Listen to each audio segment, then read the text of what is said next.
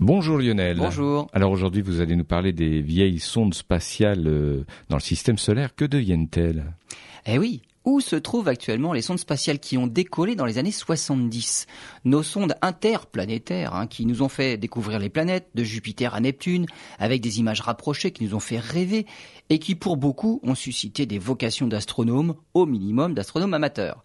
Les sondes Pionnières 10 et 11 ont décollé en 1972 et 73. Les sondes Voyager 1 et 2 en 77.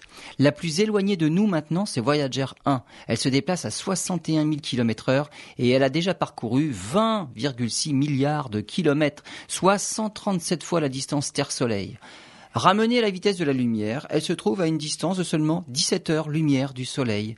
La plus proche étoile, je le rappelle, est à 4 années-lumière. À cette vitesse, elle sortira du nuage de Oort. Hein, le nuage de Oort, c'est notre réserve de noyaux cométaires. C'est la frontière extérieure de notre système solaire. Eh bien, Voyager 1 l'atteindra dans 25 000 ans. Dans la direction dans laquelle elle se déplace, elle passera près d'une étoile qui s'appelle Gliese 445, à 17,6 années-lumière, dans 40 000 ans. En fait, elle passera à près de deux années-lumière de l'étoile. Hein.